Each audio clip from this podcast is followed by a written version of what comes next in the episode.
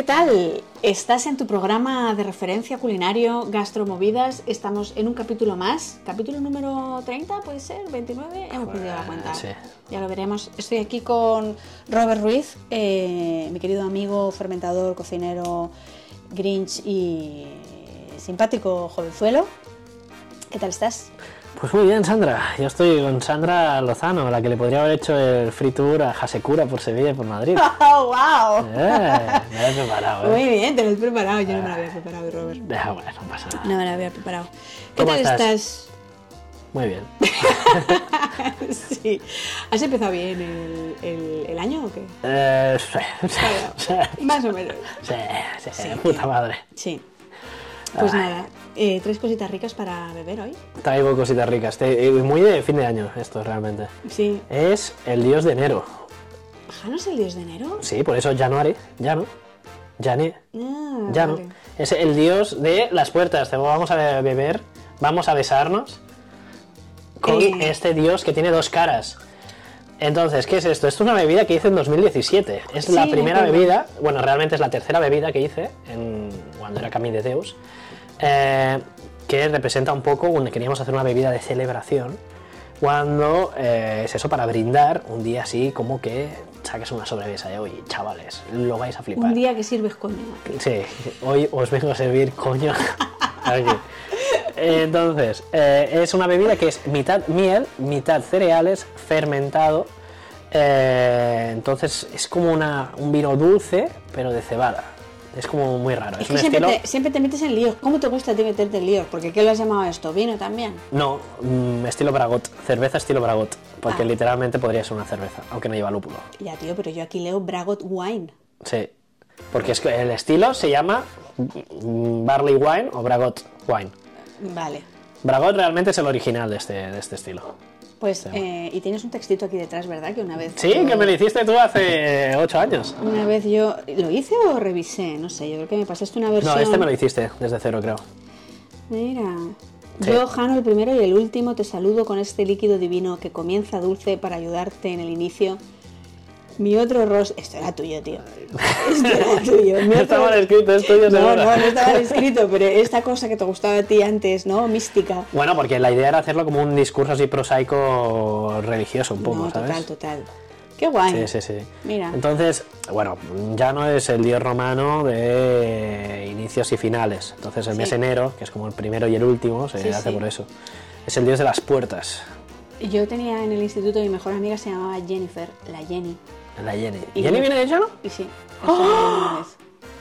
Hostia, este nombre suena. tanquillo Este es, era Quillo, tío. Sí. es de, de Llano. Sí, sí, sí, lo miramos una vez y claro, es Quillo aquí, pero en el mundo anglosajón no es tan Quillo. Y de ahí pillaron el nombre. ¡Hola! Sí. Qué Así que, fuerte. fíjate. Pues bueno, y es eso, es una bebida así más amarga, más dulzona. Es verdad que es como cervecera. Sí, Total. es una cerveza sin, Sin lúpulo, pero. Sin lúpulo, es más dulzona, no, no tiene, bueno, pues eso, no tiene espuma. Ostras, no sé si dulzona sería la palabra. Es dulce y amarga a la vez. Es dulce y amarga, eso Sí. se peta un poquito la cabeza. Sí, sí, sí, sí. sí. Bueno, si mira, el vino de cacao que era dulce y ácido, pues este es dulce y amarga. Qué bueno. ¿Eso se lo diste a probar al Chartier? Sí, sí, sí, sí, correcto. ¿Le petó la cabeza al Chartier con esto? Sí, bueno, a él le gustan las cosas que hacemos porque son cosas muy raras. Sí. Entonces, yo creo que cualquier que aprecie un poco temas Mm. gastronómicos le molan las bebidas así raronas, ¿sabes? Mm. Y le saca un tenías- poco de contexto. Tenías un diseñador guay, ¿eh? A mí me gustaban mucho estas etiquetas tuyas de los Sí, dioses. está todo, bueno, hecho en espacio áureo y esas cosas. Ah, sí, ¿eh? Sí, está con la perspectiva áurea porque es, queríamos hacer también el mínimo común denominador entre todas las culturas del mundo y nos fijamos un poco esto, de que siempre la búsqueda de eh, el equilibrio entre zonas. Qué Cuando, friki ha cuando siempre, ¿eh? ¿Has visto? Qué maravilla. Joder. Y así estoy. Pues muy bien. Pues, Pues muy rico. Pues vamos a brindar y vamos A con brindar. mi sección. Mole, venga.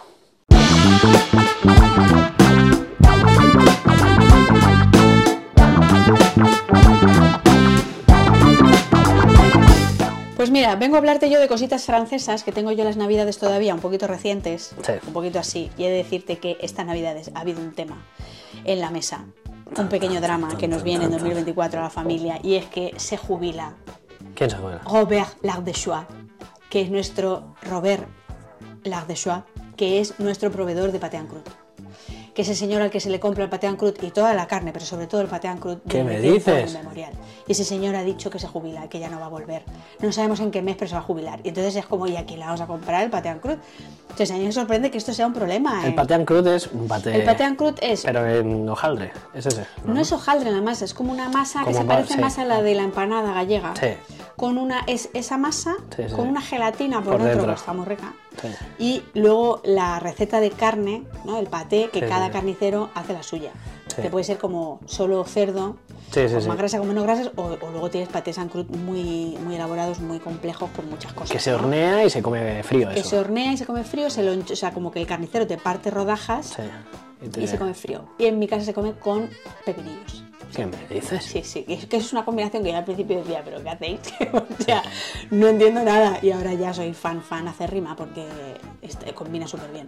No sé si todos los patean crud combinan súper bien con pepinillos, pero este del Robert Lardessois, que está hecho solo de cerdo, bastante magro, combina súper bien. Total, que eso, eso ha pasado estas navidades. Y luego otra cosa que a mí me pasa en Francia, que yo no sé si te lo he comentado a ti aquí, es que eh, también es una conversación de las familias en la mesa. Eh, pues si eso, pues si una pastelería ha cerrado, si el panadero ha cambiado la receta de la baguette, si eso se habla y, y se, y todo el mundo conoce de eso. Y yo alucino, porque es como, sí, sí, o sea, por ejemplo, pues una vez cerró la pastelería del pueblo de al lado y eh, mi familia comentaba en la mesa, madre mía, pero ¿y la receta de la CUF? ¿A quién se la van a dar? ¿Pero qué va a pasar con ella? No, no, yo ya he ido, me decía mi suegra, no, no, yo le he preguntado y me ha dicho que le va a pasar la receta al próximo que venga. Es decir, que hay un gusto como por lo artesano muy bestia. ya. Y por querer que siga igual, ¿no? La, Sí. la cosa. No tanto por querer que siga igual, sino por querer que siga rico. Es decir, que, esté bien hecho, con el cuidado que se hace y que igual, no que siga igual, porque los pasteleros, por ejemplo, sí que hacen variaciones y tal, pero sí, sí que se tiende a seguir tradiciones, pero tradiciones que funcionan, entonces no, se quieren perder porque siguen gustando.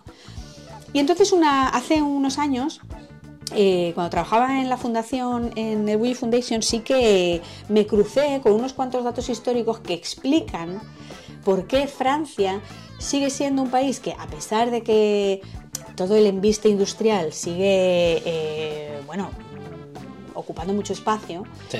todo lo artesanal eh, referido a la comida sigue teniendo mucho peso.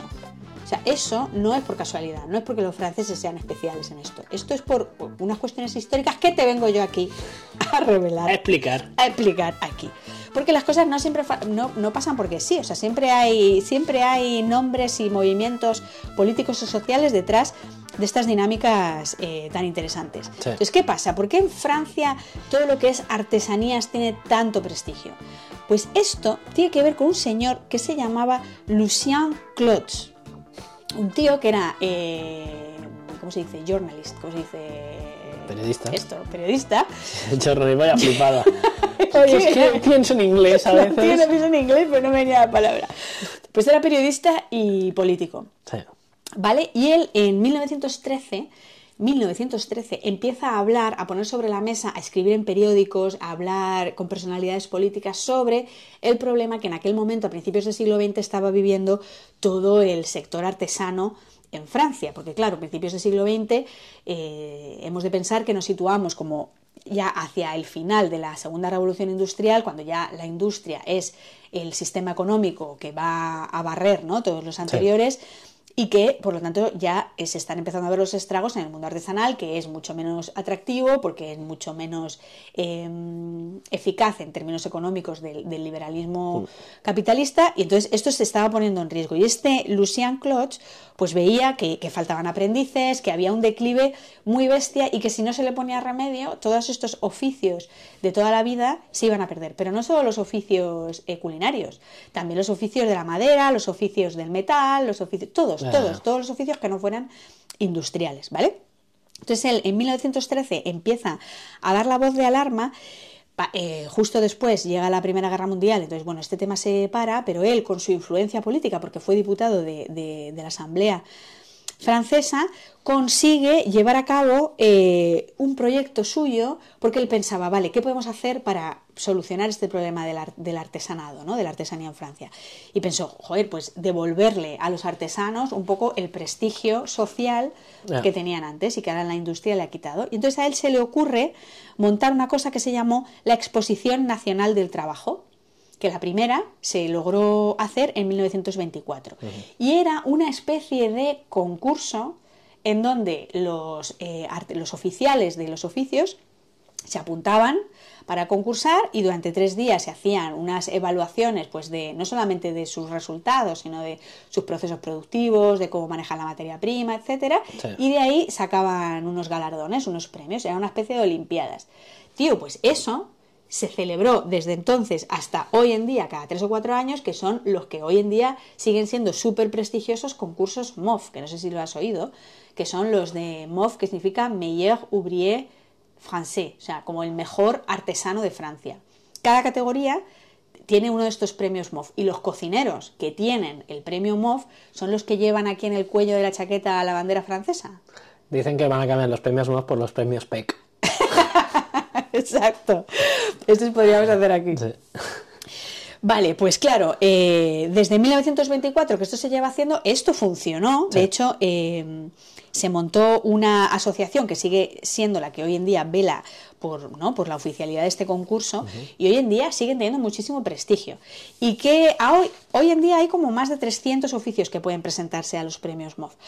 Y de la restauración está el premio al mejor cocinero o cocinera, a eh, maître de hotel, a camarero, sommelier, eh, barman. Pero luego también hay eh, pasteleros, eh, premios para el mejor la mejor chocolatera, eh, elaborador de quesos, fromager, carnicero. También hay concurso de mejor carnicero del país O sea, el carnicero, el charcutero, boulanger, eh, los que hacen helados, eh, las personas de las pescaderías, o sea, todo eso tiene como unas olimpiadas que cada tres o cuatro años pues se ponen en práctica. Entonces, eso que ha hecho, estimular muchísimo, no solamente estimular, sino como dar una estructura a los oficios y como un horizonte de excelencia que en el país pues tiene mucho prestigio a nivel nacional. O sea, se eh, el concurso se celebra en París y los galardones se dan como en la Sorbona, o sea, es una cosa súper importante a día de hoy.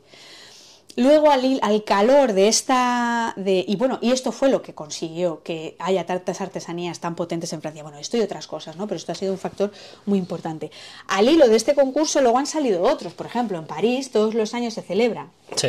el concurso de la mejor baguette tradition, que es diferente de la baguette normal, está la baguette normal y la baguette tradition, que es una baguette como con más fermentación, más aromática y, y más crujientita. Sí. Pues eso hay un concurso todos los años y el que gana provee al Elíseo durante todo el año de baguette. Entonces el presidente de la République come las baguettes del ganador del concurso. Joder, es que mejor promoción que eso. A ver qué comen eso. en la zarzuela, ni idea. ¿Y qué comen en Moncloa? Pues ni idea, no tenemos ni idea. Pero imagínate que de repente pues se comprometieran a consumir pues los mejores pasteles de, de peña que se presenta a un concurso. Entonces, eso ha hecho muchísimo en Francia por la valorización de todos estos, de todos estos eh, oficios. Y claro, Sí. sí. sí que pasa ahora en Francia que se están perdiendo un poco, que hay pueblos en donde a lo mejor faltan panaderías, pero aún así, comparado con España, vamos, es que no hay color en todos estos oficios. Sí, sí, sí.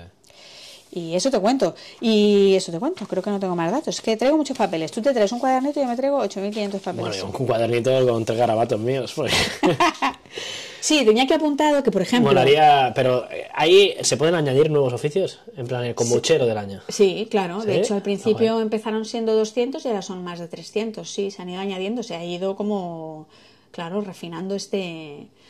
Hombre, es este- una buena cosa, este ¿eh? listado. Es súper buena cosa. Y yo creo que eso es parte de su éxito. Y el hecho de que pues no sea nada difícil encontrar buenos productos en Francia.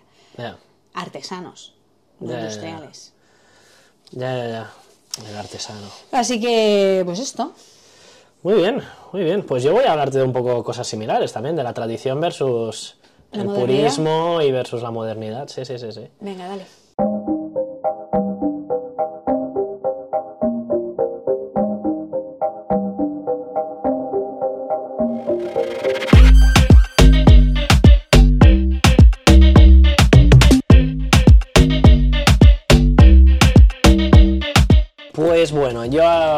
Diciembre estuve en Italia, en Roma, Mm. sí, a ver a mis dos ex compañeros de piso. Y eh, son extremadamente defensores Sí. con su cultura, Sí, con sí. su gastronomía sobre todo.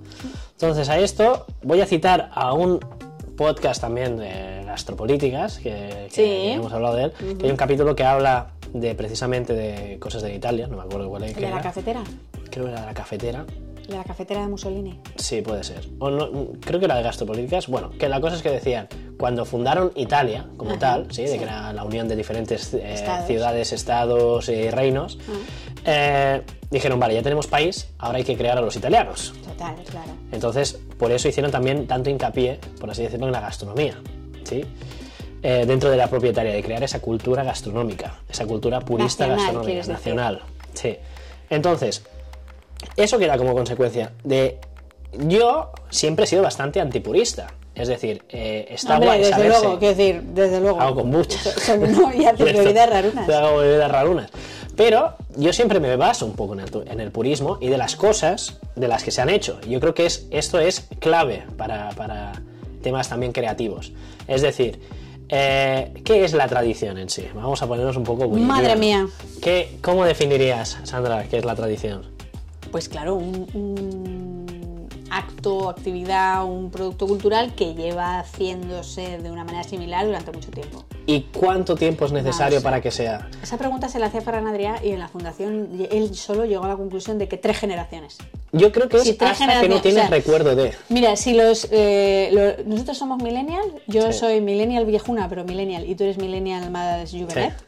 Millennial, los de después son los Z y los de después los X. mm, Alfas. ¿Alfas? Creo que se llaman alfas. Ah, claro, claro, claro. Si hemos llegado a los Zetas, los siguientes son los alfas. Sí. Vale, pues esa, las tres cosas, o sea, lo que haya en común entre nosotros tres será tradición.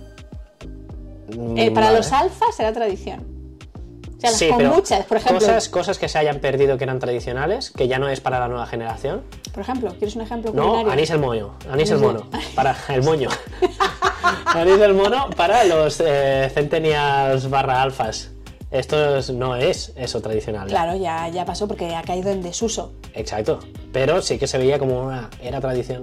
¿no? Claro, porque Pero se habla de tradición. Que a lo mejor duró eso 40 años, 80 No, años, tío, la- 60 ¿el años. anís del mono? Sí, no, lo sé, no lo sé. No lo Pero la sé. cosa es que yo creo que la tradición se hace desde que tú ya no tienes recuerdo de. Es decir, si tú ya has nacido con algo inculcado, para ti eso ya es tradicional. Es decir, a lo No, mejor. no solo, porque por ejemplo, pues mi madre cuando yo era pequeña empezó a cocinar empanadillas congeladas, pero yo no diría que las empanadillas congeladas sean tradición, ¿sabes? Es que ahí está la cosa, estamos seguros de estos. Pero tú crees que las empanadillas congeladas no, pero las empanadillas a lo mejor sí. Las empanadillas sí, pero el hecho de, yo qué sé, freír congelados en la freidora, no, yo no lo llamaría tradición. Ya, ya, es que es que Porque complicado. empezó es una con mi madre, no empezó con mi abuela. No, no es ¿Y complicado. tú crees que para las nuevas generaciones sí que será una tradición ya? Claro. Bueno, eso ya se está perdiendo porque nadie fríe empanadillas. Ya, bueno, pero es, lo que digo, de que no sé hasta qué punto, ¿sí? También una de las cosas es eso, o sea, una tortilla de patatas, la patata realmente se populariza en Europa a partir de 1800, es tan tradicional... hombre, pues de 1800 hasta aquí ya es tradicional. Bueno, pero es lo que digo, ¿hasta cuándo nos podemos remontar para poner estas fechas, estas banderas, estas de hago una cosita tradicional? Sí, no, es problemático, a veces es Exacto, yo por eso estoy como relativamente un poco en contra de la tradición en cuanto a, a que realmente son eh, capa un poco el La- explorar nuevas la creatividad. cosas, Pero la es que, creatividad. en realidad eso es una tradición mal entendida, porque la creatividad solo es posible si hay tradición. Exactamente, ahí voy yo ahora, ahí voy yo ahora, ahí voy yo ahora. Entonces, ¿qué pasa? Eh, es eso, que o sea, que el purismo este valenciano con las paellas, ¿sabes? Cuando Qué la paella... con las. Claro, qué ¿Se puede pesado que son los valencianos con las paellas, sí, ¿Se lo puede puedes decir decir. esto? En plan, que una paella es, una, es, un, es algo que viene de las sobras, de, pon las sobras del día anterior con arroz y fiera en esa paella que te queda un arroz seco, eso es una paella. Aquí en Cataluña las paellas siempre se hacen con cebolla, con un buen sofrito de cebolla de estos que te quedan negros. Esto se le dices a un valenciano y se suicida.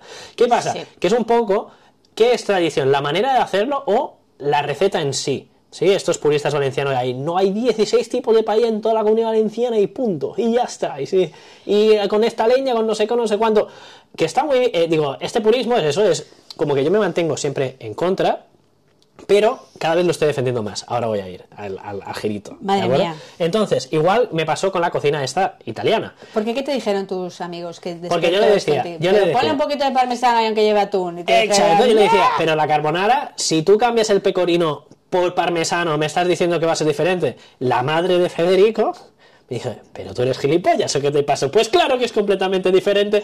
Es como una cosa que tiene tres ingredientes, si le cambias uno de los ingredientes va a ser diferente. Y yo, ya, pero no se le puede llamar carbonara. Dice, no se le puede llamar carbonara. Pues claro que no. Pero si tú a mí- una paella le cambias el arroz por cuscús, le puedes llamar paella. Llevaba razón la mujer, aquí llevaba razón la mujer. Claro, es aquí, Aquí lleva razón la mujer. Hay ciertas normas, lo que pasa es que es difícil definirlas, pero hay cierta, hay como la estructura del plato no la puedes variar. Cada plato tiene una estructura Exacto. Sí, sí, sí, sí. que es como su núcleo. Que tú Exacto, su esencia, su esencia, que su no la puedes malograr. Y yo estoy de acuerdo con que no se malogre y que no se manipule demasiado. Exacto, pero es depende aquí cada la visión de cada uno, porque por ejemplo para mí una carbonara da igual la pasta mientras sea pasta y después tú puedes cambiar otros elementos cambiándolos mínimamente. Esto es un debate eterno ¿Sí? e infinito, porque... Ya, ya, ya, ya, eso Claro. que- sí, sí, completamente de acuerdo, completamente de acuerdo.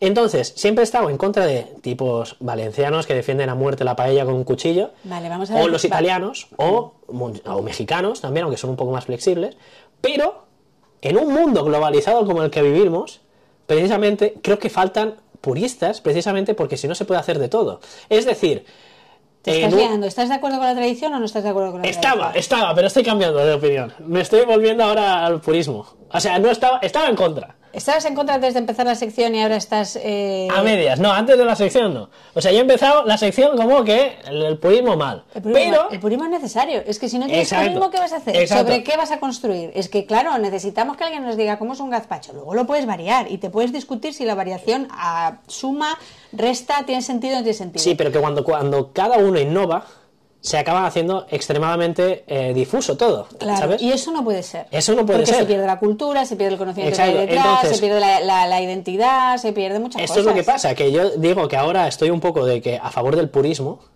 ¿sí? Cuando había estado en contra, precisamente porque ¿qué pasa en Barcelona?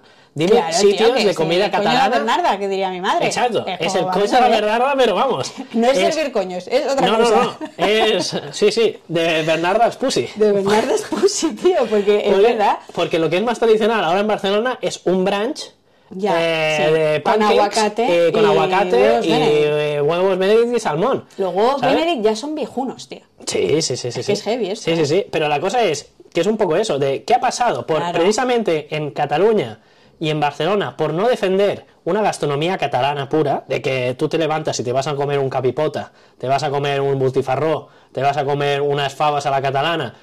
¿Qué ha pasado? Que se ha ido como modernizando a ser más creativos. No, no, eso es de viejos. Vamos a comer unos panqueques. Vamos a comer unos, un no sé qué. Vamos Pero- a comer no sé cuánto. ¿Y qué pasa? Que yo en el barrio donde vivo, que es el Born, queda un único establecimiento que hagan mínimamente una comida catalana que no esté enfocado para turistas. El Bar Joan. Al bar Joan. el Bar Joan, ese templo. Ese Exacto, templo. ese templo gastronómico donde me verás todas las mañanas desayunando. Ese templo gastronómico. Claro, pues efectivamente, es que es, que es importante. Es Entonces, importante mantener las los valencianos son unos putos pesados, Pero pero, son necesarios. se les quiere, Se les quiere. Son pesados Hacer necesarios. vuestro trabajo, quejaros, abrir que sí. hilos en Twitter cuando Jamie Oliver haga una paella con chorizo y eh, insultarle. Claro que sí. Son necesarios. A muerte. A muerte. Japoneses partiendo sushi. A muerte. Yo estoy de acuerdo. Mira el José Andrés, que cuando sacó el, el José Andrés, no sé dónde ha dejado por ahí escrito, Sí. que, que aparte de que le gusta mucho la trufa, eh, eh, él se pelea mucho en Estados Unidos para, para convencer de que el, salm- el gazpacho no lleva, no se hace con jalapeños. Ya, ya, ya. No se hace con jalapeños, que dices, bueno, pero el jalapeño es un pimiento. A lo mejor tampoco es tan loco hacer Bueno. pero ya cambia un poco la esencia. A él le parece que cambia la esencia del gazpacho si lo haces con un jalapeño. Hombre, cambia muchísimo. Bueno, claro, pues es, pues es como lo que te dijo del parmesano y el pecorino la, la madre de tu colega. ¿Por qué? Porque tú sabes de No, pimientos. porque es la misma tipología más o menos. Pero bueno, sí, entiendo, No, entiendo, entiendo. O sea, que eso. yo le doy la razón ahora madre de Federico. Le doy la razón. Tenía un poco Le doy la razón. Pero que sea luego, purista, que lo que vaya, pasa se, la- vaya de país y vaya un italiano a comer. Que Lo eso lo que- hacen mucho los italianos. Lo ¿eh? que chirría un poco de estos debates siempre es que Sí. al final la, la tradición, como no no es una norma escrita, y esa es la gracia también, como que de un pueblo a otro también hay discrepancias. Sí. Es decir, yo he visto abuelas, nonas eh, Sí, sí, haciendo carbonara mezclando pecorino con parmesano, por ejemplo. O a mí me ha pasado últimamente que he hablado mucho de un plato que a mí me gusta mucho de mi casa, que es la, escal la escalivada, no, la, el asadillo, que es como la escalivada, pero solo con pimiento y lleva comino. ¿Vale? Es como lo característico del plato. Y de repente me pongo a mirar por internet y descubro que la peña hace asadillo con tomate asado. Y para mí era una novedad. Y le digo a mi madre, mamá, pero el asadillo no lleva tomate, ¿verdad? Y me dice, sí, sí que lo lleva. Yo no le he puesto nunca, pero porque no me gusta, pero sí que lo lleva. Entonces es como, ostras, mamá, para mí un plato que era súper manchego de toda la vida. Pues no sabía yo que llevaba tomate en el resto de las casas, ¿sabes? Que igual en la Pues casa de la- la esto pasaba en mi casa, tomate. que en mi casa las croquetas no era con bechamel, se hacía con patata. ¡Ah! Patata como si fuera una bomba, una bomba. ¿Qué dices? Sí, sí, sí, sí. Era patata ¿Y con pollo tú y el, esto. el pastel? Pues a lo mejor a los 20 años. O sea, en serio. Esa es grandísima. Porque mi abuela por parte de padre y en mi Exacto. casa y es porque no le gustaba la bechamel. ¿Ves? Yo, pero ¿qué, qué, qué, qué es esto, tío? ¿Me habéis mentido toda mi vida? Hemos sido engañados. Hemos sido engañados, tío. ¿El cagatío va a ser mentira también o qué? ¿Es esto? Joder, macho. tío. Bueno, pues entonces, mi conclusión. El purismo hay que derribarlo, pero a la vez hay que defenderlo. Madre mía, vaya ¿Has visto? conclusión. ¿Eh? Como que, que sí, pero no. Que sí, pero no. Eh, bueno, sería un que no, pero sí. Que no, pero sí. Que no, pero es necesario. Porque si no, te acabas convirtiendo en Barcelona, una ciudad donde se baja los pantalones Sí. ante cualquier cultura Sí. y Pero antes acaba- te iba a decir que justamente Cataluña sí que ha hecho mucho por defender su patrimonio culinario. ¿Quién se va a comer un capipota por la mañana? Buah, tío, pero en los circulillos nuestros anda en que no hay- Barcelona, te estoy diciendo, ¿eh? En Barcelona es verdad que poco, pero está esto está. que llamáis el corpus culinari, el la corpus cu- catalana, de la cuina catalana, sí. que tío, hay muchas comunidades que no tienen el corpus culinari de Que sí, pero que ¿para qué es? Para que quede documentado ahí, No, pero en un libro. pero es bueno, como, pero es verdad que es igual desde un ángulo más profesional y más de gourmet y más de gente del gremio. Pero ostras, ahí está, que de hecho hubo aquella polémica porque en el, en el corpus este catalán han incluido el gazpacho. Ya. Que esto es otra gran movida. Es como anda. Pues claro, porque ¿cuánto tiempo llevan aquí los andaluces? Ya. Pues se sabe ya las décadas. Sí, sí, sí, Entonces, sí. pues ya el gazpacho que hacen aquí es como la pizza de Chicago. Sí. Pues eran italianos, pero ya la pizza de Chicago Sí. es de Chicago. Pero entonces, ¿tú crees que en 200 años se habrán perdido la gastronomía? En plan de que será ¿Cómo se va a perder la mundial. gastronomía? Pues igual que ya la cultura china en Barcelona tiene su sector, ¿sabes? De, de inmigrantes chinos que vinieron en los 90 y han adaptado sus recetas. Sí. eh, y eso ya es forma como parte tradicional, Sí. sí. Ahora estas corrientes migrativas ya van a ser hacia todos lados, a toda costa. No, de- pero de pasará todos. como siempre. No, no, no creo que sea muy, muy diferente. Hostia, yo, por ejemplo, sí que ¿Cuál me... va a ser la gastronomía de Barcelona dentro de X años? Ya no hay gastronomía autóctona, es todo, de todos lados. De todo, es más, yo Bueno, porque a nosotros como no más en de filipinos, en chinos, en, en magrebís, en, ¿sabes? De diferentes tipos de Pues es restaurantes. verdad, Entonces, es eso para mí es ya la tradición. Yo por eso me esfuerzo mucho con mis criaturas de hacerles... eh, Cocido. Hacerles cocido, por supuesto. O sea, cocido con toda la carne posible, porque sé que de aquí a 15 años no vamos a poder comer toda esa carne ya. Entonces sé que esto no es muy hay, que, hay que matar a todos los animales antes de que los pero maten ellos a hijos, espero que os acordéis cuando seáis mayores de que vosotros coméis cocido con toda la carne que implica el cocido madrileño Sí. y que ya no lo vais a poder reproducir, pero espero que eso os quede en el paladar. Pero no, llevas toda la razón. De hecho, por ejemplo, la- la- la mis suegros y todas sus recetas, yo siempre le digo a mi marido, tronco, tienes que aprender a hacerlas. O cuando no estén tus padres, ¿quién nos va a hacer el gratando fino a este tan rico? ¿Quién nos va a hacer los sibe estos de jabalí? Pues es que esto hay que remangarse y ponerse. Porque si no se van a perder, eso es verdad. Porque la gente cocina poco. Y de ahí vuelvo a María Nicolau, que es una de las defensoras de colega, hay que cocinar en casa. Sí. Sí, sí, sí, sí. ¿Tú cocinas? Sí. Yo cocino, pero no tanto como me gustaría. Ya, o sea, es que cocino, esa es yo me cocino para la semana, me hago un plato que voy a comer de ¿Siete mañana- días? siete días durante la semana. Intento que tenga un poquito de todo. Y casi que cocino así. Y después cuando tengo barbacoas con amigos y tal, que ahí sí que me arremango Ya, las tío, mangas. pero tú haces capipota, por ejemplo. Sí, hombre, capipota hago un montón. Pero claro, yo le doy mi tío. toque, mi toque, sabiendo que no es tan purista. No hago una picada, le pongo a lo mejor, pues tengo un poquito de kimchi, pues le cucharado de kimchi. Bueno, ¿sabes? ya, pero tú digamos que lo manejas sabiendo que lo manejas. Sí, sí, sí, pero estoy en contra que la gente lo haga, ¿sabes? Que un capipota le ponga kimchi. Pues tronco, que, que eres un, Pues, un, un, un, un me contradigo, de que ya lo sé, que ya lo sé, que ya lo De sé. todas maneras, tú, pero pero antes lo que yo pensaba que sí, ahora digo que no, ¿sabes? Vale, tú ahora cuando hagas capipota, guárdame un tupper, ¿vale? Esa Vale, es vale, mi conclusión Vale, de la sección es esta. Está muy bien. Y ya te digo yo si el kimchi le va bien o no. Ahora, vamos a opiniones que se nos hace tarde. Venga, va, opiniones.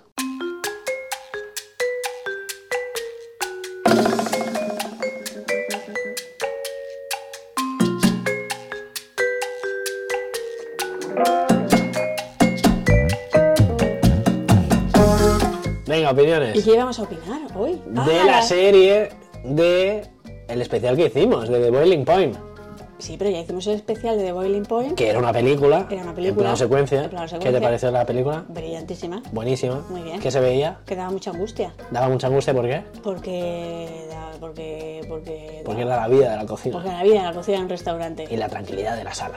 La tranquilidad de la sala, sí, era muy guay. El relax de la sala, el ligoteo de la sala y el estrés de la cocina. Pues The Boiling Point, los mismos, todo igual, han hecho una serie en la BBC, que es la televisión eh, del Reino Unido.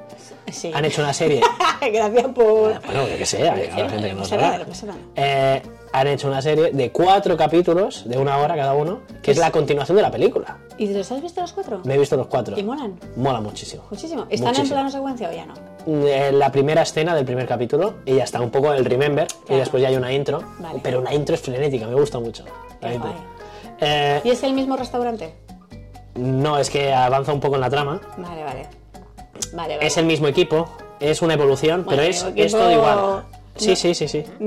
No, si quieres te hago spoiler. No, no hagas spoiler, no hagas Vale, pues ya spoiler. está. Es, es la continuación, es como si hubiera una segunda parte, como que hiciera una nueva película, pero en serie de cuatro capítulos, que realmente está muy bien, porque, claro, yo lo que dije de la, de la película que me gustó, pero es, es eso, es condensan en una hora y media muchas cosas que pasan en un restaurante durante X meses, sí. y es simplemente que lo dejan ver un poco, ¿sabes? Sí. Aquí profundizan mucho más en muchos temas y se ven cosas que no se habían visto, que me pareció muy, muy bueno. En el Da último capítulo... ejemplo. En el último capítulo se ve mucho el compañerismo y la camaradería que se hace Camaradería. en camaradería, cama- camerún- camaradería, camaradería que se hace dentro de los restaurantes, de que vais todo a una, ¿no? De ahí hay un- una boda y salen después todos de fiesta y se ve el cómo todo el mundo se mueve, venga todos a limpiar, no sé qué, venga todos a esto, va, venga ahora todos a tomar chupitos en la barra, venga, va, me cago en la, ¿sabes? Y es un poco es un poco así, como todo el mundo va a una. Y eso no se ve en la, en la película, pero está igual. Se ve, se ve pero en, en un plano un poco más trágico que sacar un servicio adelante, no en el hecho de pasárselo Sí, bien sí, después sí. del Exacto, servicio. exacto. Entonces ¿Tú te lo está. has pasado bien después de los servicios? Joder, muchísimo. Claro,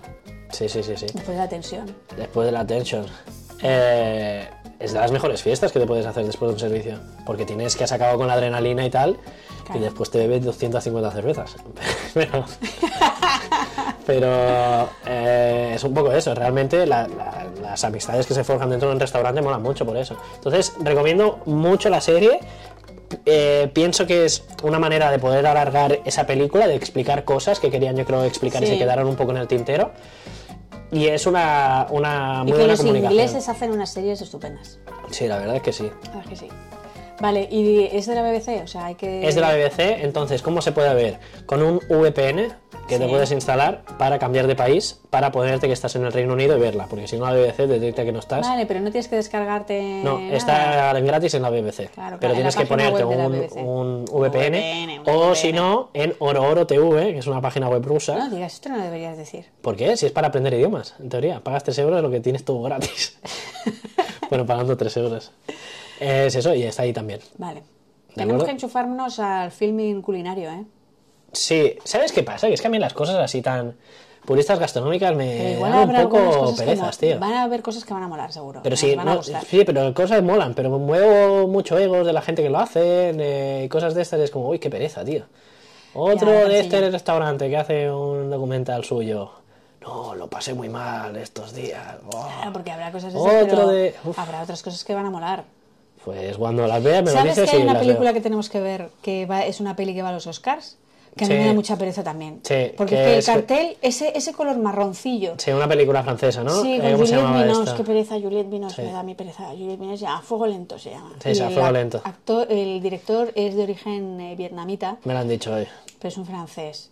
La cosa es que eh, los, los protagonistas, que son un cocinero y la ayudante, Sí. Eh, eran eh, ex marido, o sea, marido y mujer eran en la vida real. Juliette Binoche estuvo casada con este tipo, que no me acuerdo el nombre. Eh, entonces ahí hay como un poquito de salseo. Pero me da una perecilla ese color marrón, ¿sabes? Esa luz marrón de, la- de las pelis ambientadas en época moderna, siglo XVII, XVIII, con esas faldones así como de feria medieval. Me da un poco de pereza, pero habría que verla, porque dicen que está bien. Hombre, estaría verlo. Ha pasado por delante de Anatomía de una caída, que la he ido a ver. La vi ayer. ¿La viste justo, ayer? Ayer justo. Pues porque no es de gastronomía, pero ahora nos quedamos comentándola. Sí, perfecto. Pues ¿Cuánto yo vi- tiempo llevamos ya? Yo No vi, sí, tiempo. no, no, ya estamos, ya estamos ya. Eh, yo vi el reencuentro de los serranos el otro día en YouTube. Pero ¿qué dices? Y luego me dices, y luego me dices, y luego me dices que hay mucha distancia entre tú y yo, ¿qué mierda es eso? Joder, eh, ¿cómo están? Qué viejuno es eso, tío. Madre mía. En el canal de YouTube de Fran Perea, venlo a ver. pues venga, nos vemos en 15 días. Nos vemos. Chao, Venga, chao. chao.